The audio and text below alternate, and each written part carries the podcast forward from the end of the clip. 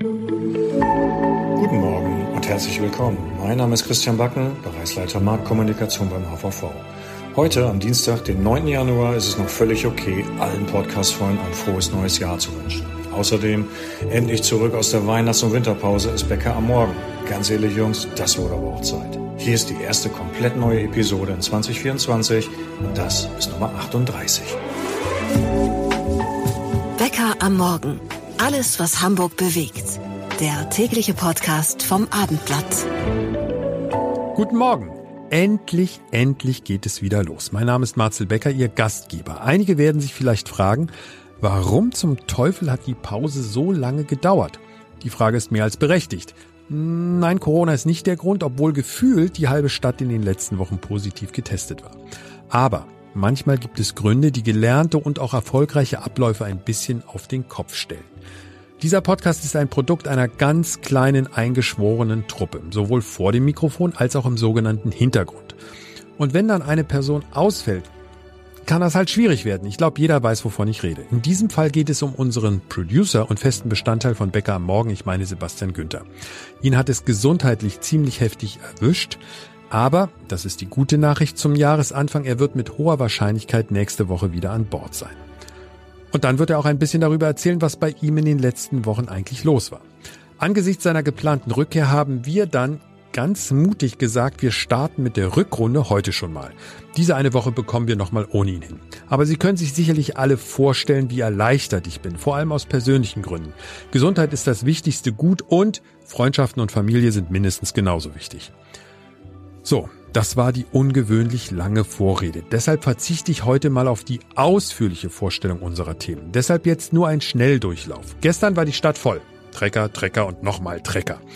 Wie stark hat die Stadt denn nun tatsächlich gelitten? Was bleibt am Ende hängen?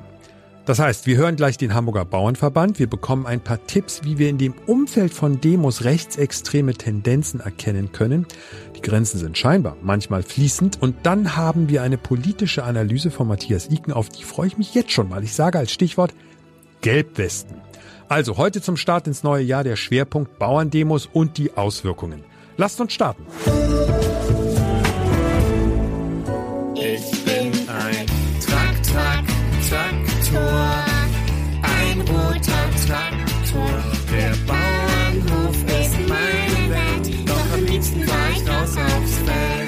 Am liebsten fahre ich raus aufs Feld. Genau. Gestern nicht ganz. Über 2000 Trecker waren gestern in der Stadt. Insgesamt waren 8000 Landwirte, Handwerker und andere Mittelständler mit dabei.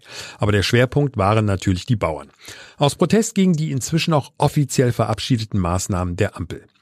Wie lief das Ganze ab? Friedlich? Wie waren die Auswirkungen auf den Verkehr? Diese Fragen als Einstieg zu unserem Themenschwerpunkt direkt durchgereicht an unseren Polizeireporter André Zandvakili. André, was ist dein Resümee? Ja, das war eigentlich ein recht gut organisierter und auch ziemlich friedlicher Protest. Die haben das ziemlich gut gemacht. Ich war um 6 Uhr morgens da, wie die sich getroffen haben. Und da haben die sich, hatten die an der Stelle, an der ich war, sich auch schon so aufgestellt, dass sie da erstmal keinen behindern, hatten eine Besprechung gemacht und sind dann in Polizeibegleitung losgefahren. Und es gab auch Rückmeldungen, zumindest habe ich das bei uns bei auf abendblatt.de gelesen, dass die, die Beteiligten, also die Demonstranten, auch extrem gut mitgearbeitet haben, so drücke ich das mal aus, wenn zum Beispiel ein Rettungsfahrzeug mal durch musste und theoretisch waren ja viele Straßen einfach blockiert. Und trotzdem hat das funktioniert. Ja, also die sind ja schon geschult, A, können die mit ihren Fahrzeugen umgehen und die haben ja auch gar kein Interesse daran, irgendwie Rettungswagen zu behindern. Die hatten in Harburg beispielsweise die äh, Anschlussstelle zur A1 blockiert und da hatte man sich so hingestellt, dass Fahrzeuge runter konnten, aber eben keiner rauf konnte. Und dann stand man da und das war eine friedliche Aktion. Also in einem Satz zusammengefasst, brauchen wir nicht täglich, aber wenn, dann unter diesen Umständen haben die das gut gemacht. Das haben die gut gemacht, ja. Und was mir auch aufgefallen ist, also es wurde ja immer gesagt, irgendwelche Extremisten, die hier unterwandern, also konnte ich überhaupt nicht feststellen an den Stellen, an denen ich war. Und mich hat das sowieso gewundert, weil nämlich eigentlich sind bei vielen Demonstrationen sind ja immer so kleine extremistische Splittergruppen dabei, ob das nun 1. Mai ist oder sonst was. Äh, da macht man nie so ein Gewese. Und äh, da muss ich sagen, das kam da an den Stellen, an denen ich war, überhaupt nicht vor.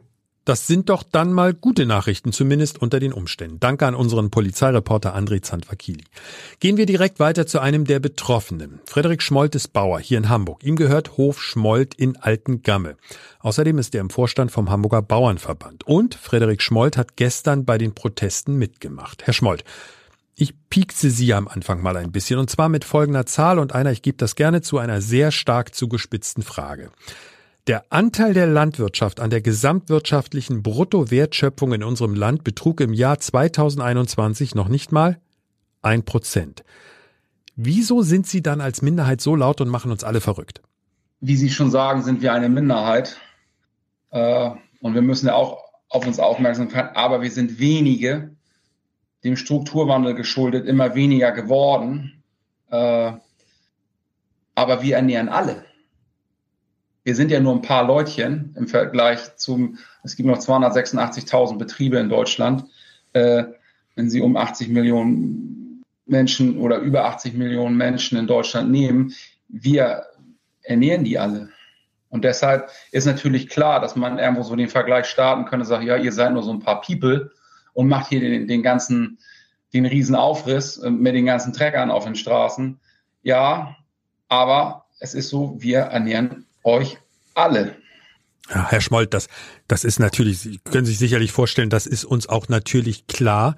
Aber ich gebe ja eigentlich nur so ein Argument wieder, was man auch ab und zu aus Teilen der Bevölkerung hört. Und ich habe es gestern tatsächlich auch von dem einen oder anderen, sage ich mal, gehört, gesagt, oh Mann, das sind doch gar nicht so viele eigentlich. Aber der Punkt ist ja, und Sie sprechen das ja direkt an, Sie sind aber als Minderheit für alle in diesem Land da. Wir alle hängen sozusagen bei Ihnen an der Nabelschnur. Was ist jetzt aus Ihrer Sicht das größte Problem von dieser Entscheidung der Ampel, die dort getroffen wurde? Sie wurde ja ein bisschen abgeschwächt, sage ich mal. Und wenn wir jetzt diese Abschwächung uns mal mit dazu nehmen, was ist aktuell das größte Problem der Bauern? Ähm, das, also ich sag mal, der Agrardiesel, diese Agrardieselrückvergütung, um die es ja in erster Linie jetzt noch geht, ist etwas, was ja, ich sag mal, irgendwo geschaffen wurde, weil man gesagt hat, ähm, man möchte Lebensmittel in Deutschland ähm, erschwinglich halten. Man, man, man hält die Landwirtschaft, äh, stützt sie ein bisschen, äh, stützt sie. Ähm, andere Länder in, in Europa stützen ihre Landwirtschaft ja auch. Das ist ja nicht nur in, in, in Deutschland so. Äh, und von daher würde ich sagen, was den Bauern wirklich auf dem Herzen liegt, ist wieder mal, ähm, wenn Sie das nehmen, wir haben uns vor ein paar Jahren auch über rote Gebiete unterhalten und, und, Nitrat im Grundwasser. So, da sind wir damals auch auf die Straße gegangen, haben gesagt, das geht so nicht, ihr könnt nicht alles runterfahren an, an, an Düngemitteln. Ähm, ich muss ganz ehrlich sagen, was mich persönlich angeht, und ich glaube, da bin ich auch nicht ganz alleine mit der Meinung, ist wieder mal, dass man sagt, so, wir fangen an zu sparen. Und dann nehmen wir mal, jetzt sind wir wieder bei den Zahlen, die Sie gesagt haben, wir sind eine Minderheit, da sind am wenigsten. Ähm, die machen nicht, die, die können, die können sich ja nicht so aufbäumen und sagen und, und nicht so viel Protest machen, wenn wir denen mal Geld streichen. Aber da so. haben Sie sich ja ganz schön geirrt da in Berlin, die Herrschaften, oder? Ja, das ist natürlich so. Äh, wir haben eben dieses Medium der Demonstrationen gefunden wo wir uns irgendwie größer mitmachen können. Und das, das nutzen wir natürlich auch, äh, um gesehen zu werden, um gehört zu werden. Wir müssen unsere Minderheit ja irgendwie ein bisschen ins Licht kriegen. Und das ist etwas, ähm, was wir nur schon seit ein paar Jahren versuchen, dass wir irgendwo das Image, was uns irgendwo war, immer so ein Image an unserem Berufsstand, ja, der reiche Bauer, der, der satte Bauer. Äh, ich finde, das ist nicht mehr angebracht. Äh, unser Berufsstand leistet viel. Er leistet so viel in Sachen Naturschutz, in Sachen Lebensmittelproduktion. Es ist ein Job, ich sage es Ihnen ganz ehrlich, da wird man nicht reich bei. Den macht man, weil man dafür geboren wurde und das ist an einem drinne. Schlussendlich ist es natürlich so, ich bin auch Unternehmer und ich kriege meine Rechnung auch von meinen Zulieferern und äh, ich muss die auch bezahlen. Das heißt, ich stehe auch in einem Wettbewerb. Und wenn man ich sag mal, dann noch irgendwo so von oben herab runtergegängelt wird, dann sagt man irgendwann so, jetzt langt das aber allmählich. ich mache meinen Job ordentlich, äh, nach allerhöchsten Standard weltweit mit. Und warum soll man mir jetzt noch mein Geld runter reduzieren? Jeder andere, jede andere Fakultät würde auch auf die Straße gehen, die sind vielleicht stärker vertreten und sagen, so, wir, also das ist alles, wir müssen arbeiten und wir möchten mehr Geld haben, damit wir klarkommen. Wir sind ja hingegangen, haben gesagt, haben nicht gesagt, wir brauchen drei Prozent Lohnerhöhung und so. Nein, wir sind hingegangen und gesagt, nee, lass uns doch bitte das so, wie es ist, damit es weiterläuft, weil alles um uns herum an Kosten ist explodiert. Und ich glaube, dass das irgendwo der Punkt war, was, was viele von meinen Berufskollegen und mich auch umgetrieben hat, dass sie sagen, so, jetzt müssen wir mal wieder auf die Straße gehen und sagen, Leute, guckt euch das mal ab, guckt euch das doch mal an. Es ist doch so, dass wir dafür eine hohe Verantwortung für dieses Volk tragen. Und ist es vielleicht auch so ein bisschen nach allem, was ich gehört, gelesen habe und was ich vielleicht jetzt bei Ihnen auch raushöre, dieses, wir werden einfach nicht gehört.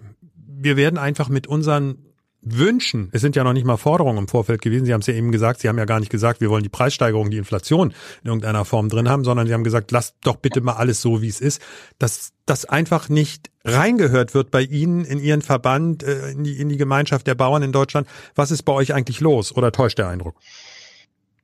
Naja, es ist, ähm, es ist für jeden, sag ich mal, eine Selbstverständlichkeit, in ein, in ein, ein Kaufmannsgeschäft zu gehen oder zum zum Discounter seines Vertrauens oder wie auch immer, äh, um sich dort mit Lebensmitteln einzudecken. Das ist eine Selbstverständlichkeit. Ist, wir haben ja noch nie Versorgungsprobleme gehabt in den letzten Jahren, was aber an unserer, an unserer sicheren und, und guten Produktion im Land liegt. Ne? Und was wir ihnen zu verdanken haben, den Bauern. Mangel. Wie bitte? Und was wir auch ihnen, den Bauern, zu verdanken haben. Ja, ich sag mal, das ist, äh, es ist so, ein, ein Landwirt wenn ich jetzt mich als Viehhalter nehme, wir haben jeden Tag aufzustehen und das Vieh zu versorgen. Und äh, ich weiß nicht, manche Tage, muss ich ganz ehrlich sagen, wenn ich dann sehe, dass, was wir so an Stunden zusammenkriegen mit dem, mit dem Vieh, äh, jemand, der diese Verantwortung tragen würde an anderer Stelle in der Wirtschaft, der wird wesentlich mehr Geld verdienen. Aber damit will ich mich gar nicht vergleichen. So einer möchte, ich habe mir den Job ja so ausgesucht, aber es muss natürlich auch so sein, dass ich sagen kann, für mich und meine Familie, muss das Auskommen stimmen. Wir müssen unsere Rechnung bezahlen können. Äh, und ich sage mal so, wenn Sie äh, Ihre Show machen, oder entschuldigen Sie bitte Ihren, Ihren Podcast, und Ihnen jeden Tag einer sagen würde, also das machst du aber anders und das machst du anders und das machst du anders, und Sie sagen, naja, hören Sie zu, ich mache das doch nun schon ein paar Jahre, ich weiß schon, was ich tue. So, und außerdem werde ich ja noch durch diverse Institutionen ständig geprüft, überwacht. Äh, ich muss, ich als Landwirt kommt zum Beispiel einer Dokumentationspflicht in, in vielen Belangen nach. Ähm, da würde sich, glaube ich, jede Berufsgruppe auf den Schlips getreten fühlen. Wir haben durch Corona gelernt, auf einmal, was es wieder heißt, wenn Sachen nicht da sind, weil wir in der Globalisierung äh, irgendwo Lieferketten unterbrochen wurden. Ich sag mal, spätestens da hätte einem doch, ich sag mal, klar sein müssen, dass was man, gut, dass man nicht alle Produktionszweige in Deutschland halten kann. Ja, gut, das ist vielleicht auch ein Lauf der Dinge. Aber ich sage mal, die Grundversorgung mit Lebensmitteln sollte man noch bitte tunlichst im eigenen Land lassen. Sehr offen, persönlich betroffen und zumindest in diesem Interview nicht auf Krawall gebürstet. Friedrich Schmold, Inhaber vom Hof Schmold in Altengamme und Mitglied im Vorstand des Hamburger Bauernverbands. In den letzten Tagen rund um die Proteste der Bauern wurde ein Seitenaspekt immer wieder angesprochen werden ähnliche Proteste, Demonstrationen, Bewegungen, jetzt auch mal unabhängig von dem Streit zwischen den Bauern und der Ampel, werden Proteste von Gruppierungen für extreme Positionen missbraucht und damit friedliche demokratische Aktionen in Misskredit gebracht. Wir haben von unserem Polizeireporter André Zantwakili vorhin schon gehört, dass er, das ist zumindest seine Aussage, derartige Parolen gestern bei der Großdemo nicht beobachtet hat. Das ist schon mal gut. Aber ganz ehrlich, könnten wir denn alle derartige Parolen immer auf den ersten Blick erkennen, ob auf einer Demo oder im Netz? Also ich bin ehrlich, ich wäre mir da an der einen oder anderen Stelle unsicher. Nehmen wir die Demo von gestern doch mal als Aufhänger und machen wir uns etwas schlau. Und zwar bei Dr. Larissa Denk von der Beratungsstelle Hamburg vernetzt gegen rechts. Larissa, generell erstmal die erste Frage. Ist das ein Problem mit diesen, ich sag mal, umstrittenen Parolen, welches erst in den letzten Jahren schlimmer geworden ist oder gab es das schon immer? Naja, ich würde schon sagen, dass es das schon immer gab. Ähm zum einen, weil natürlich das, das so versteckt ist, macht natürlich auch das Gefühl, wenn ich das weiß und andere nicht, gibt mir das ja natürlich nochmal ein irgendwie erhabeneres Gefühl. Ich, ich gehöre irgendwie dazu. Ich bin, gehöre zu den Eingeweihten und die anderen nicht. Das heißt, es ist, glaube ich, eh immer schon eine Art Strategie gewesen, um äh, zu, zu einen und auch irgendwie so eine Bewegung zu formieren. Äh, was ich mir vorstellen kann, ist, dass natürlich ähm, es bestimmte Symbole und Zeichen auch gibt, die verboten sind mittlerweile oder auch Aussprüche und äh, Strukturen ähm, und darauf um, um damit darauf zu reagieren, lässt man die dann aus und verwendet dann irgendwelche Dog Whistles, also bestimmte Wörter, die in eingeweihten Kreisen verstanden werden, die andere aber nicht verstehen, um ähm, genau, um halt trotzdem das sagen zu können, was man will, ohne irgendwie strafrechtlich äh, relevante äh, Dinge zu tun. Ähm, und dieses Versteckspiel, ähm, das gibt es auf jeden Fall auch schon länger kann sein, dass es in bestimmten Kreisen irgendwie auch mal zugenommen hat. Ähm, aber und natürlich auch mit, äh, wenn ich jetzt online ins Internet irgendwas reinschreibe, ist das natürlich für sehr lange Zeit auch noch äh, nachvollziehbar. Das heißt, ich muss jetzt noch mal mehr drauf aufpassen, äh, was ich sage oder schreibe, anders als wenn ich jetzt bei irgendeiner Kundgebung irgendwie mal was gesagt habe. Erinnert sich dann irgendwie in einem Jahr niemand mehr dran, aber wenn ich da irgendwelche Kommentarspalten was reinschreibe, ist das eventuell irgendwo archiviert. Das heißt, ich glaube, das kann schon sein, dass man da noch ein bisschen mehr drauf acht gibt und dass da diese dieses Versteckspiel vielleicht ein bisschen zugenommen hat. Aber im Prinzip, so als Strategie, glaube ich, hat es das schon lange gegeben. Ähm, da kommen wir gleich nochmal drauf. Das ist ja ein ganz wichtiger Aspekt, wie ich als, ich sag's mal in Anführungszeichen, dieser berühmte Begriff, der auch oft auch missbraucht wird, aber ich glaube, in dem Fall ist er angebracht, wie ich als Normalbürger sowas überhaupt erkenne und vielleicht auch nicht aus Versehen etwas weitergebe, was ich möglicherweise nicht hätte weitergeben sollen. Aber nochmal zurück zu dem Punkt, dass Sie eben gesagt haben, dieses Versteckspiel. Ich tippe jetzt aber mal trotzdem, das ist durch Social Media nochmal befeuert worden in den letzten Jahren. Mit Sicherheit. Also was natürlich befeuert wurde oder was sich verändert hat, ist, dass ich viel mehr Menschen erreichen kann. Also ich kann äh, meine Narrative, meine rechten oder verschwörungsideologischen an viel mehr Menschen verbreiten. Es gibt äh, globale Zusammenhänge, ähm, die entstehen, die früher nicht so ohne weiteres entstehen, entstanden sind. Und natürlich auch, äh, es geht alles viel schneller. Also ähm, da, da gibt es eine ganz andere Geschwindigkeit Dynamik durch soziale Medien. Das auf jeden Fall. Nehmen wir mal als Beispiel jetzt diese Bauerndemonstrationen. Wir wollen nicht die Bauern gleich in eine Ecke reinstellen. Es ist ja teilweise auch mittlerweile so, du hast dir ein gutes Thema vorgenommen und sagst, dafür will ich mich engagieren und musst ständig aufpassen, dass es nicht von irgendeiner falschen Seite, sage ich jetzt mal, ob links oder rechts, ist ja schon fast egal, dass ich da unterwandert werde. Aber jetzt kommen wir zu dem Thema Bauern. Was ist Ihnen da in diesem Zusammenhang am extremsten aufgefallen, wo Sie sagen, Achtung, hier hebe ich mal ein Warnschild hoch und sag, Leute, so geht es nicht? Ich könnte allgemein vielleicht mal anfangen. Allgemein, wo bei mir Warnglocken, äh, wie sagt man, Warnsignale äh, mhm. angehen würden, ähm, wären zum Beispiel, dass man sagt, äh, es gibt so die vereinten Bauern und die sagen und meinen alle das Gleiche und wir sind so, sprechen mit einer Stimme und wir sind uns hier alle einig.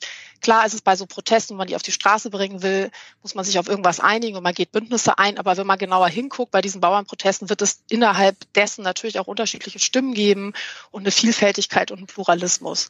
Und wenn ich jetzt feststelle, das wird komplett ausgeräumt und es werden keine kritischen Stimmen zugelassen oder Menschen, die sagen, ja, aber vielleicht sehe ich das ein bisschen anders, das wäre schon mal ein Punkt, wo ich so ein bisschen hellhörig werden würde, wenn das eine Debatte nicht mehr möglich ist und zugelassen wird.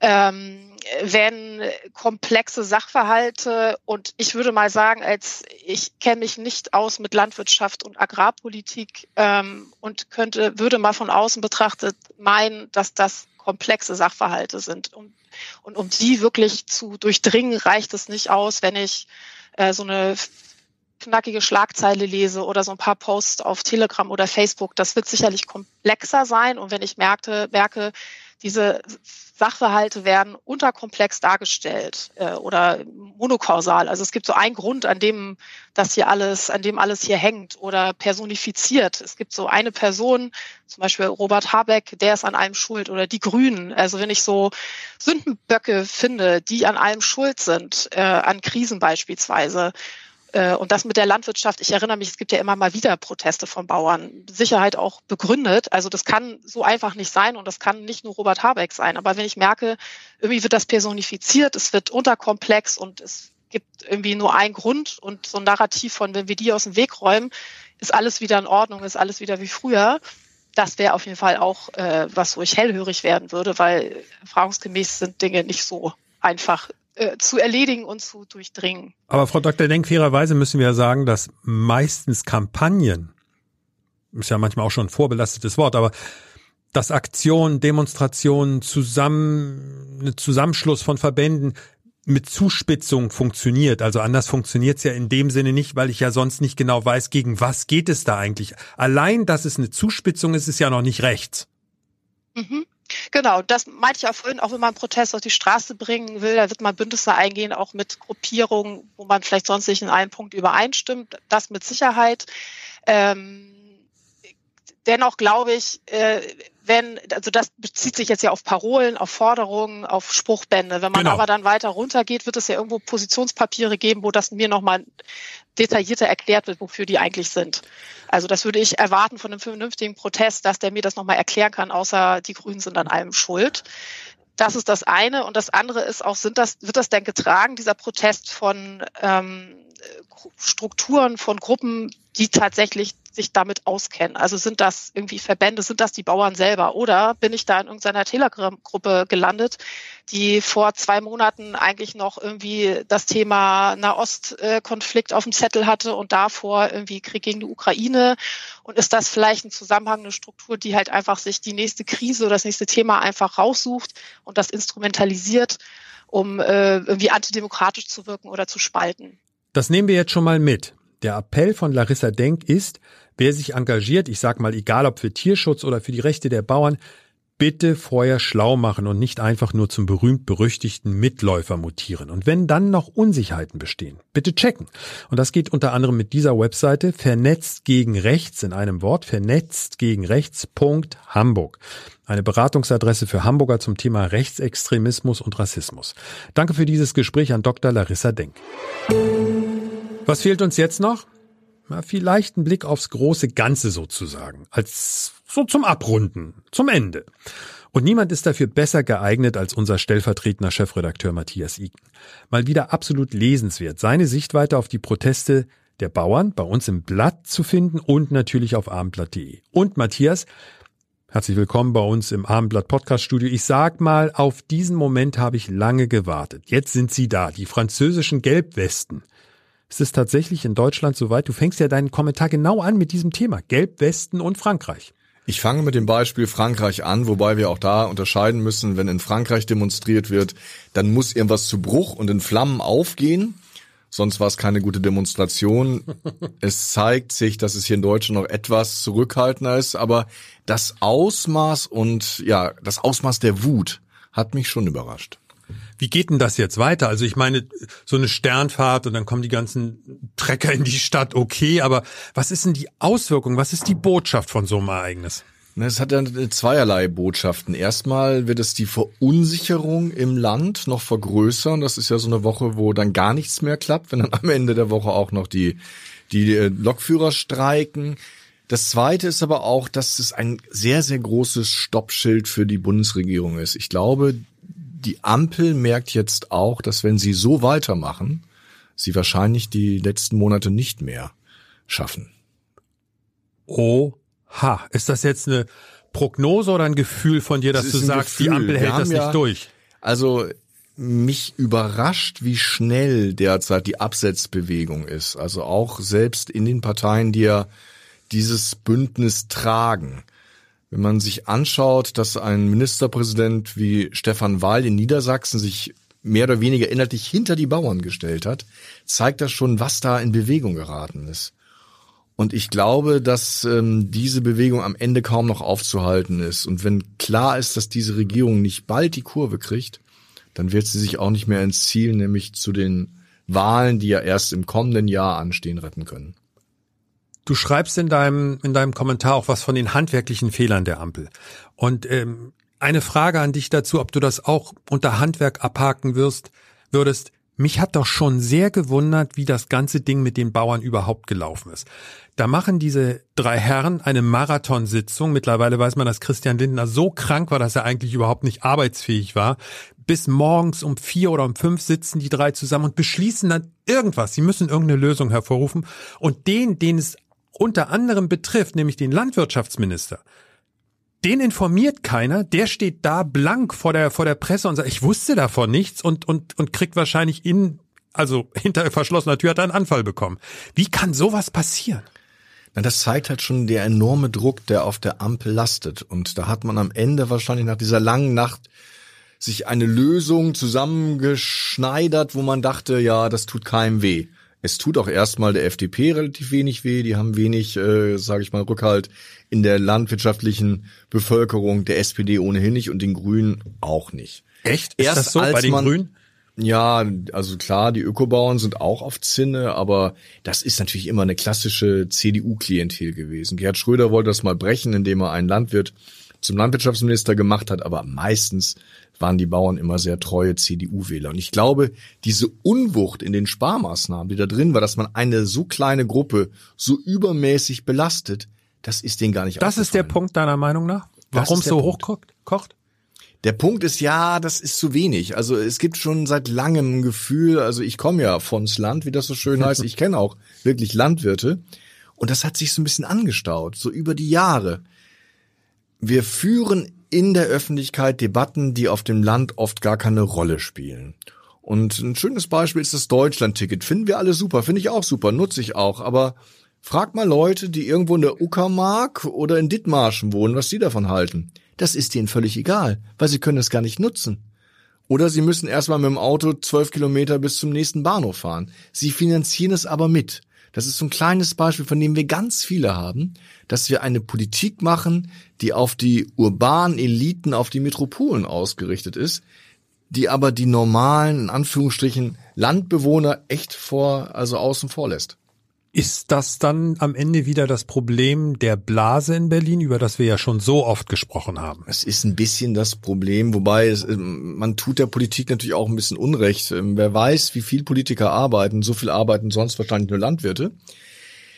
Die haben auch die Erfahrung gar nicht mehr. Die können jetzt nicht irgendwie zu alten Freunden aufs Land fahren, einfach mal einen Abend irgendwie mit denen sprechen und sich die Probleme anhören. Die sind schon in ihrer Politik gefangen und sie werden medial begleitet durch Leute, die auch gefangen sind in ihrem ja urbanen Leben. Es gibt diesen wunderschönen Roman, wir sprachen vorhin drüber von Juli C.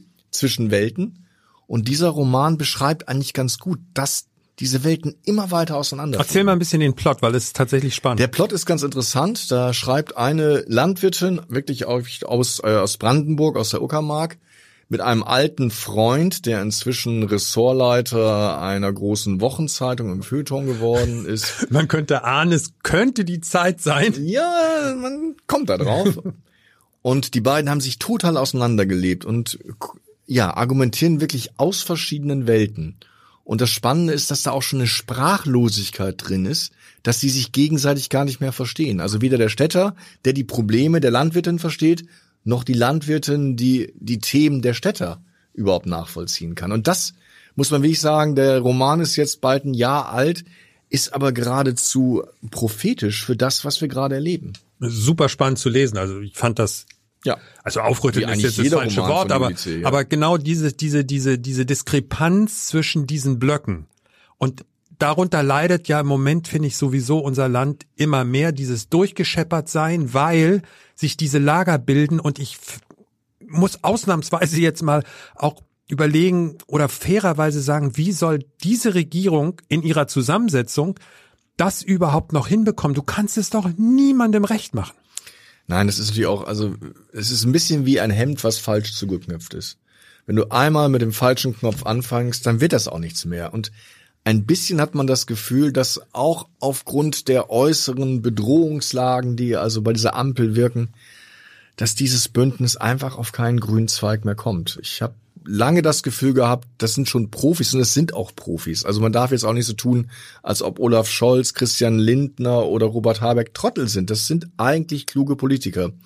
Aber die Macht der Herausforderung und die aktuelle Lage sind einfach zu groß für sie. Nun muss ich dir auf der einen Seite zugestehen, bei verschiedensten Gelegenheiten in deinen Kommentaren hier bei uns im Podcast oder aber auch, wenn wir uns auf dem Flur irgendwie unterhalten haben, du hast viele der Dinge immer wieder angesprochen und ich will jetzt nicht sagen prophetisch, aber du hast schon vorhergesagt, was passieren könnte. Jetzt allerdings musst du mal in deiner Funktion auch sagen, was ist denn die Lösung, wenn diese Regierung scheitert? Wer soll's denn dann in welcher Kombination machen? Du wirst doch jetzt keine große Koalition vorschlagen. Nee, ich glaube, die einzige Chance ist ähm, Augen zu CDU.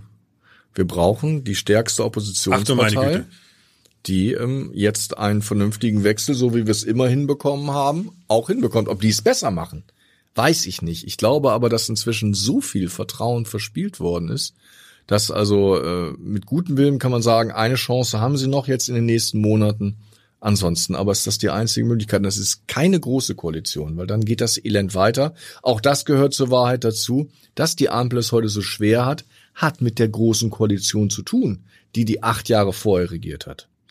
Ich sehe natürlich auch nicht, wie die Union auf irgendwie 45 Prozent plus kommen will, wobei ich denke, es kann sich da noch einiges bewegen und jetzt kommt ja auch noch Sarah Wagenknecht mit ihrer Partei. Und Herr Maaßen. Herr Maaßen, ist, äh, den kann man sich gleich wieder aus vom, vom Zettel streichen. Der, der die, erreicht die, niemals die, die rechts nicht sind, 5%. wählen die AfD und die, die sage ich mal einfach nur konservativ sind, werden Herrn Merz wählen oder Herrn Söder. Warum sollte man dann irgendwie Herrn Maaßen wählen? Das ist anmaßend. Ich habe nicht zu viel versprochen. Matthias hat geliefert, oder?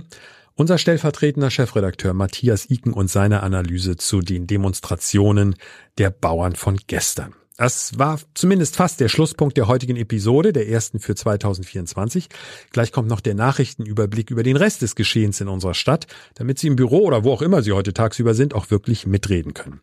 Mit Bäcker am Morgen verpassen Sie halt nichts. Danke fürs Abonnieren unseres Podcasts und wenn Ihnen Bäcker am Morgen gefällt, Sie haben es ja abonniert. Freuen wir uns, wenn Sie uns weiterempfehlen. Und natürlich freuen wir uns auch über Ihre Meinung unter folgender E-Mail-Adresse Bäcker am Morgen in einem Wort bäckeramorgen@abendblatt.de und der Hinweis Bäcker mit E.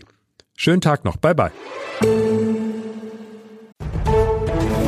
Der Hamburg Nachrichtenüberblick bei Bäcker am Morgen. Ich bin Holger Dilk. Guten Morgen. Die Opposition in der Bürgerschaft hat Verständnis für die Proteste der Landwirte gezeigt. Dass ausgerechnet sie für die desolate Haushaltspolitik die Hauptlast tragen sollen, ist ein Armutszeugnis, sagte CDU-Chef Thiering.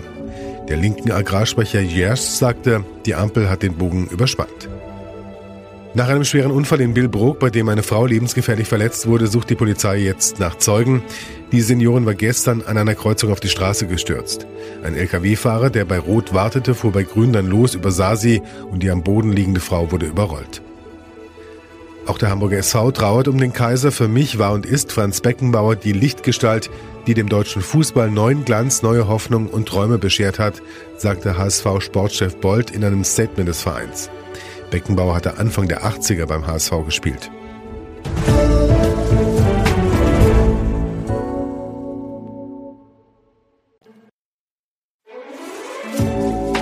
Ein Podcast von Funke.